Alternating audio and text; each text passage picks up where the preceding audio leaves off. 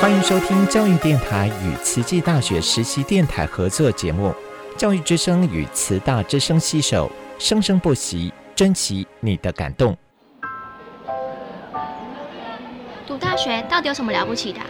就多一张文凭啊！多一张文凭，出去也不一定有工作啊。哪有？我觉得很好玩的，还可以交许多朋友，还可以学到。一八三七年，热力学大师焦尔问他的老师道尔顿：“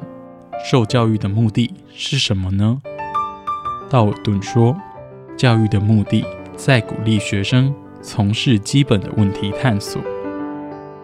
大学有许多课程，目的不是让你得到高分，而是让你了解自己。”欢迎收听由慈济大学教育团队制作主持的《大学了不起》。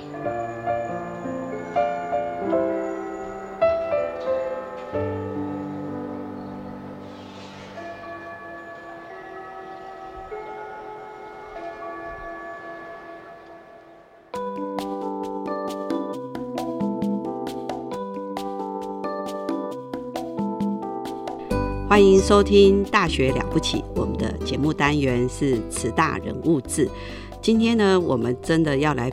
访问的一位是我们慈大之光哈。那这一位呢，目前哈是任职在花莲慈济医学中心物理治疗师吴明勇哈。那我们邀请他来我们的节目来跟我们分享，呃，他这个呃。在慈济大学就读，以及在慈济医院服务的一些呃，他的一个呃生命的历程，以及工作的一些历程哈。那明勇，请先跟我们的呃听众打个招呼。好，大家好，老师好，我是慈济医院的物理治疗师，也是毕毕业于慈济大学物理治疗系的治疗系的呃物理治疗师吴明勇，谢谢。是明勇呢，是我们慈大的校友。那明勇呢，他是目前在花莲慈济医学中心的物理治疗师。那明勇是在去年毕业的啊，一百一十一年的六月毕业的哈。那很特别哦，就是呃，其实明勇一毕业之后啊，他们就是因为物理治疗系哦，它是也是一个要经过国家一个呃证照的考试通过哦，取得物疗。物理治疗师的这个证照才能到医院去执业。那我们在去年哦，在他六月毕业之后，在隔大概七月底哦，就参加这个国家考试。而且我们就从这个物理治疗学系哦这边传出来的好消息，因为吴明勇物理治疗师呢是得到全国的榜首。哦，这很不容易耶，明勇。是是是，谢谢谢谢谢谢。那这个算是你一毕业的第一次国考，因为这个我们这个国考其实一年也可能会有两次的机会，那你就在两次嘛哦，那在这一毕业之后的。一个月啊，就参加这个国考，然后竟然是拿到榜首啊，所以实在是让我们很兴奋，也很高兴啊！就是我们慈大之光哈，那真的是一件非常不容易的事，因为能够通过就已经算是很难。因为这个如果以全国的一个及格率的话，这个物理治疗师大概是多少？好像呃，每年每年不一定，不过大概是十几二十上下，每年不一定。对对对，对百分之十几到二十左右。对，这是相当不容易哦。对，所以就是说，呃，全国平均哦，它是十几 percent 到二十几 percent 呐，哈，大概都不会超过三成哦。所以十几到二十几哦，所以很多这个应届毕业生甚至是要努力一次两次哦，才能够取得证照。啊！结果你竟然给人家拿了第一名啊，榜首，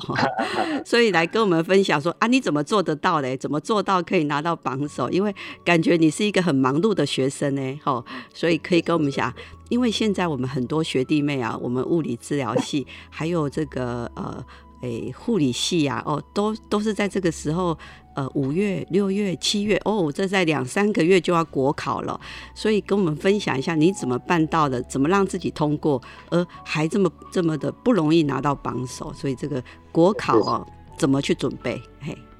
是好。那我想哈，虽然有些好像是老生常谈的话，不过我想真的最重要的就是，首先在学校的时候上课就要好好认真的学习的。那这方面当然也感谢，就是慈溪大学，呃，物理治疗系呢各位师长，他们也都很用心的安排很多课程。嗯，然后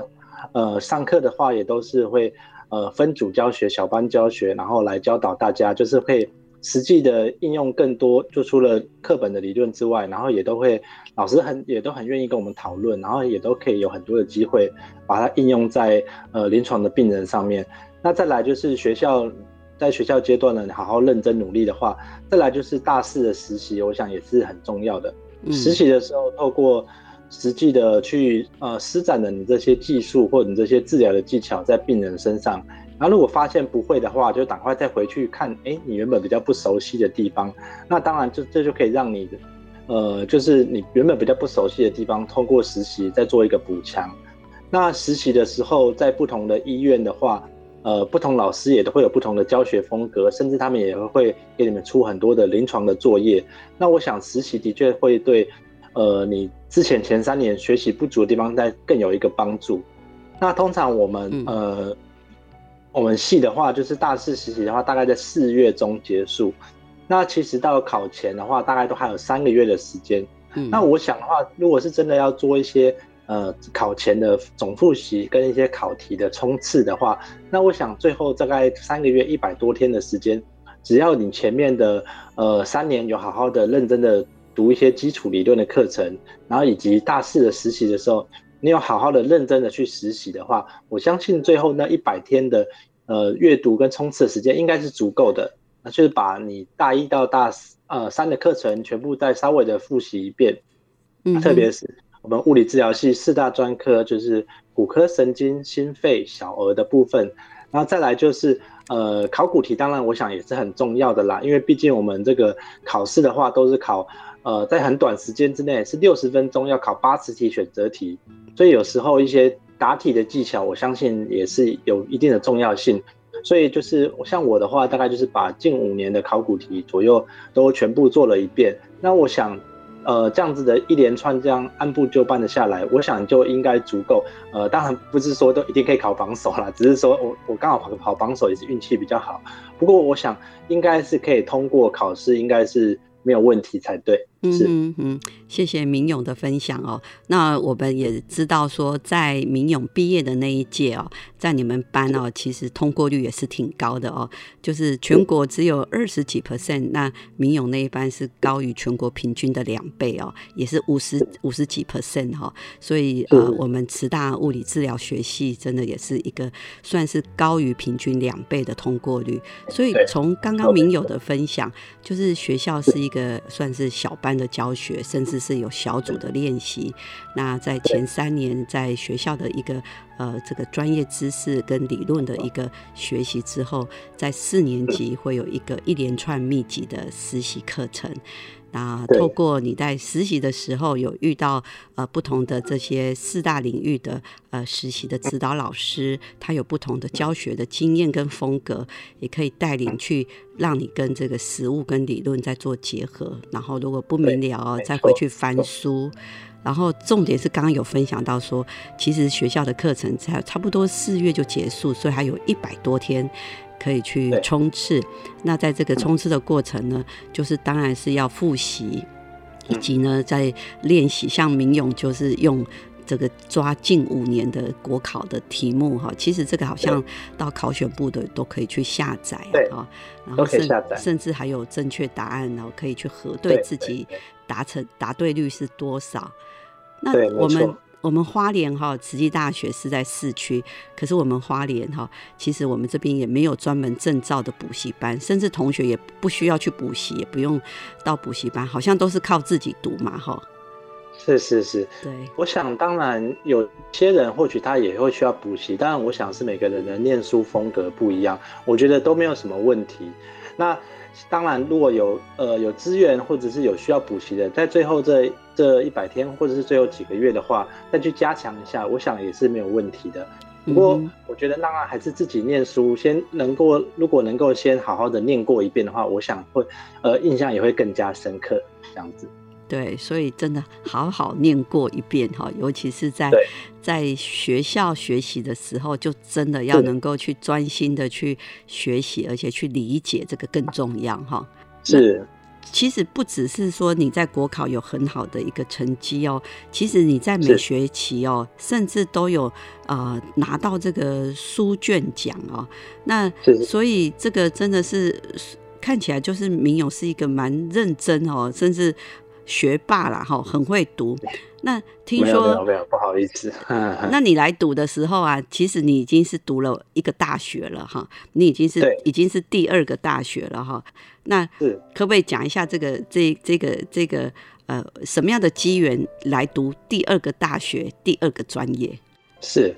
那当然，我的状况就比较特殊一点啦，就是慈济大学物理治疗系是我第二次读大学。嗯，那我第一次读大学的时候，读的是台大的那个地理地理系，那基本上就完全就没有什么关联性这样。那我后来呢，之所以会想要呃重呃重读大学呢，然后念这个医疗领域相关的话，那是那个呃是我。就是我自己本身的小朋友哈，我的我的小朋友，他在出呃出生的时候呢，就一直他就被验出来有那个先天性的肌肉萎缩症。那这种疾病的话，是一种先天属于基因异常的疾病，嗯，所以他的就是肌肉比较容易被破坏，嗯，他的简单讲就是肌肉会比较没力，嗯，所以包括一些呃一般人可以做到的坐啊、站啊，甚至走路啊，应该他都是没有办法做到的。那也是因为这个关系呢，就是。从小他就会常常一直进出医院做一些复健的活动，或者是在给不同的医生去看、去诊断这样子。那在那个时候呢，因为我们那时候我本来并不是念医疗这一块的，那就会也就会觉得说，毕竟他的疾病也算是一种比较罕见的疾病，有时候不同医生或不同治疗师讲的话，我们也会不是很了解，然后甚至不知道该听该听谁的，要怎么样去做一样一个比较正确的判断。嗯，那我也是因为这样的情况下，然后我就觉得说，呃，刚好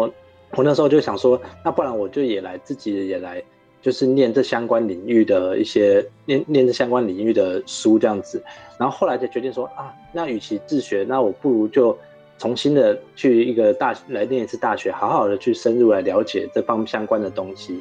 那因为本身我也是花东人出身的，然后所以后来就决定说，好，那我就是念慈济的物理治疗系这样子，算是一个比较特殊的一个特殊的一个缘由了，这样子。对。哦，所以明勇是也是我们东部人，你是对对对，呃，哪个老家老家是台东哦，台东后来就是都搬来花莲这样子。好好好，其实我们东部哦，其实诶，不管是台东还是花莲，其实都是隔壁呀，哈，因为我们东部的县市就宜兰花莲台东。那我们人口也不多啊，我知道我们花莲是三十几万，台东是二十几万，那宜兰是四十几万，所以我们这三个县市加起来都还赢不过这个六都其中一个县市啊。那确实，明勇说的对哦，就是在我们东部啊，慈济大学是医学院起家，所以在这个医疗的科系很完整的慈济大学都有哦，包含说原来的医学系、护理学系、公共卫生，以及像这个物理治疗。哦，还有医检师，还有后中医，哦，那甚至我们还有陆续要去成立这个药学研究所，哈，还有牙医研究所等等。我们是一个很完整的医疗的专业的一个大大学。那因为明勇是看到照顾家人的需要，与其就是说需要很多专业人员来协助我们的孩子在这个先天性的疾病，呃，能够去做复健哈，然后能够在一个复健的过程能够逐渐的成长，所以与其这样子要医疗专业的来帮忙，就自己就也下去来学这个专业哈。所以这个哦，这是一个非常强烈的一个，应该这个学习的动机就是非常的嗯强烈哈，而且是有需要性跟实用性哈。因为我们学医疗专业哦，就是其实说医疗专业它是一个利他助人的专业，但是医疗专业其实一开始它是一个能够帮助自己的专业，帮助自己还有帮助我们周围的家人的一个专业，所以哦，这个是所以这样子的一个报考动机哦，可以看得出你这四年真的是很认真学啊，所以在这个每学期的书卷奖都可以领得到，以及这个这个国考啊这个。全国榜首哈，所以这个从你这样一个就读的一个动机哈，实在是也是听了让人觉得是很佩服啊，而且是很感动。会不会，谢谢。好，那我们先听一下音乐哦，再跟明勇啊再聊一聊他这个在这个慈大读书的一些经验。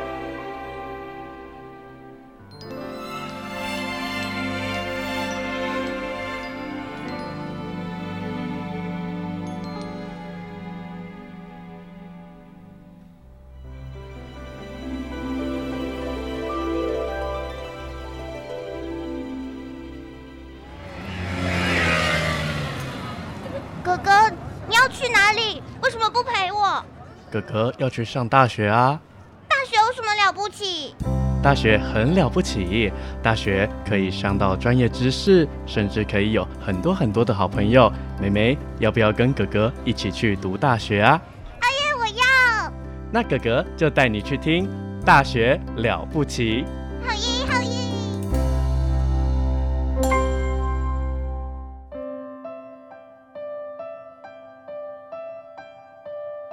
欢迎收听《大学了不起》，我们的节目单元是慈大人物志。那刚刚呢，我们在呃访问的来宾呢是花莲慈济医学中心物理治疗师吴明勇哦。那他也是我们慈大去年毕业的一个校友。那一毕业之后就投入花莲慈院工作。刚刚在聊到说，因为他去年毕业哦，哈，就是拿到这个。呃，物理治疗师的一个国考的榜首，所以真的是不容易啊！所以再是您第二个哈，第二个大学啊，第二个专业。然后刚刚聊到说，哎，当初已经读完一个学系，读完台湾大学地理学系哦。那你那时候读完这个台大的时候，好像也有先去工作嘛？哈，对对对，哦，其实也做过蛮多的，然后。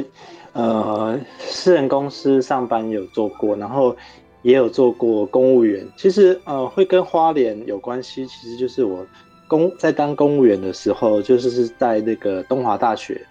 工作，东华大学人事室工作。而且哦，我小朋友那个时候就是在花莲慈济出生的，嗯，所以就是本来就跟花莲就有一份关系就对了。这也是后来为什么诶会在想要再选择就是考大学，然后念医疗相关的。呃，学系的时候会选择慈济大学物理治疗系，这也是很很有关系的这样子。对，所以其实哦，这个也是有这个因缘哦，因为你毕业之后也是有一些工作的资历，那也应该就是也有一些啊高普考，所以呃，在这个公家的一个教学的。机构啊，在东部的国立大学人事是做行政的工作，然后也因为要这样子陪小孩就医什么，所以就决定了，然后决定读读在读一个医疗专业，而且这个专业是非常需要又非常的实用，可以照顾自己的家人，可以照顾自己的小孩，又能够去照顾我们的工作的服务的对象。哈，其实也是听师长非常肯定你，就是你在大学期间哦，除了除了这个很认真的上课学习，得了书卷奖啊，这是一算是一个学业成绩的一个。一个一个肯定。那另外，其实你也还蛮会善用时间，还会利用课余的时间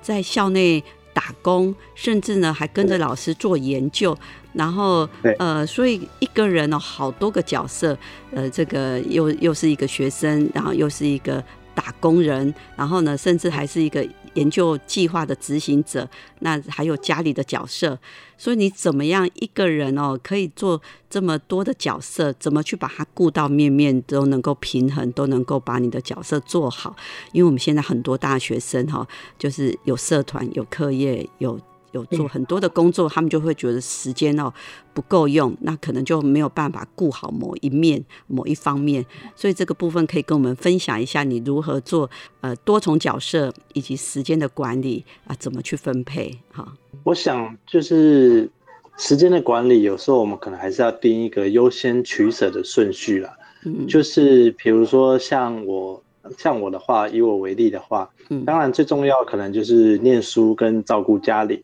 那其他因为还有一些生活因素的关系，所以就可能需要打工啊，或者需要家教来赚来赚钱这样子。那再来的话，就是像研究的话，那是刚好在念书这样过程中，刚好跟老师有接触，然后有也是有一些兴趣，然后就加入这个研究的团队。那当然的，有一些的部分也是必须要舍去的，就就比如说像。我在在念第二次大学，其实跟班上同学都相处的还不错。那可是如果有一些可能要出去一起出去玩啊，一起出去吃饭，那就必然是要舍弃一些时间。所以有时候就是一种取舍的问题。那你说如果要怎么样把时间都分配的很好，然后让每个事情都可以很顺利去完成的话，我想就是可能就是在做每一件事情的时候，尽量当下都专心的去做一点。那你其他的时间的话，或许就可以更有时间去利用。比如说，呃，如果假设如果你上课很专心的上的话，或许你你课后复习或者是课后再看的时间就可以再加速、再精简一点。因为像有些我知道有些人他可能上课都上课，现在因为现在录音啊、录音笔什么的很方便。有些人会上课的时候听一次录，回去录音再听一次。像我可能就不一定有那么多时间，那我可能就会想说，我一次就要把它认真的就是听吸收多听进去多一点点。那再来就是，呃，像研究那边或者是家教那边，要怎么样去面面俱到去兼顾的话，我觉得有时候以我自己的呃经验来分享的话，可能还是要。有一个比较有一个动力啊，像我可能就可能是小孩，啊，就是坦白讲，如果在我第一次在台大的时候，我其实也并不是非常那么认真的学生，有时候也是会呃玩啊，或者是甚至翘课啊，就是课不会去上啊之类的。可是就是我觉得不同年纪或者是你的那种怎么讲呢？你的那种背。后的那种动力不同，的确也会造成你的一些结果的不同。那我想，可能一般同年、一般年纪的大学生的话，或许他们没有那么强的信念跟动力，我想也都是呃很正常的。可是，我觉得可能就是先找到自己最想要的目标吧。最想要的目标之后，然后你设定目标，那接下来把每个目标拆解成小目标，然后再依序的去规划你要执行的东西。我想呢，自然就会比较。有一个比较好的时间分配，然后也会有比较好的一个执行成果，这样子。是的，是的，哦，所以明勇刚刚跟我们归纳了他的这些呃心得哦。第一个，首先就是说，哎，很多事情都同时在进行，那我们总是要自己先做一下呃优先顺序哈的一个把它做一个排。对，那你当然优先的就要先做哈，那后面的就是要看看那还有没有力气啊。接着就是说每一个时间哈，就是把握当下，那那个当下。专注做好那一件事情，那这样子的一个效率是最好。那如果说我们都在忙，可是我们在忙的当下其实是分心的哦，是没有办法集中注意力的。那其实是后面呢还要花更多的时间才有办法把它补起来。所以这个是一个呃，就是优先顺序是很重要，还有是能够装。专注啊，这个当下哎所要进行的事情。那接着就是说，其实当呃还有一些虽然跟学业无关的事情，例如说呃想要做研究、想要兼家教，但是要找到自己那那个出发心跟那个动机是什么。如果你有明确的动机，会觉得说。诶，这个对你来讲其实是有帮忙，这个对你来讲是有需要的，那你自然就会去把它做到一个很好的一个平衡啊，然后你就知道说，一样还是这个呃优先顺序跟专注力是让每一件事情都有好的品质啊。那因为你是做第二次的大学生，所以其实每一个人刚开始高中毕业进入到大学，有时候你的社会历练都还不是那么多的时候，那你的人生的经验也还在累积当中哈。其实，所以我们像我们学校这一阵子哦，就是有公布哦，就是像这个呃慈济大学毕业生服务奉献奖。那我们就看说，哇，服务奉献奖不容易啊！他们怎么在大学时间哦，都可以累积那么多，在不同的层面、不同的面向去做自工，然后他们的服务的时数是蛮多的哈。那这些是怎么累积起来？其实这个都是他们在大学的时候就。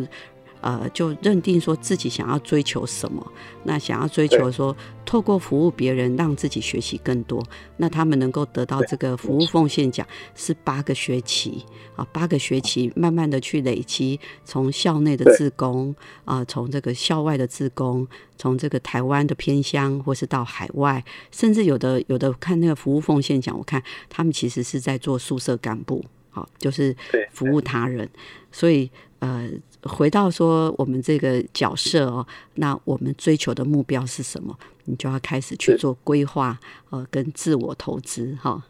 对对，没错。哦，哎，真的很高兴哦，我们今天在。呃，明勇物理治疗师也是我们慈大的物理治疗学系的优秀的系友，慈大之光哦。然后来到我们这个呃大学了不起哦，我们大学了不起也有都会邀请一些老师啊、学生啊、系友啊、校友来跟我们分享。那希望我们下一次还有机会再邀请明勇啊物理治疗师再来到我们的节目。是，好，谢谢你哦。好，谢谢。多少个秋？多少个冬，我几乎快要被治愈好，但还是会质疑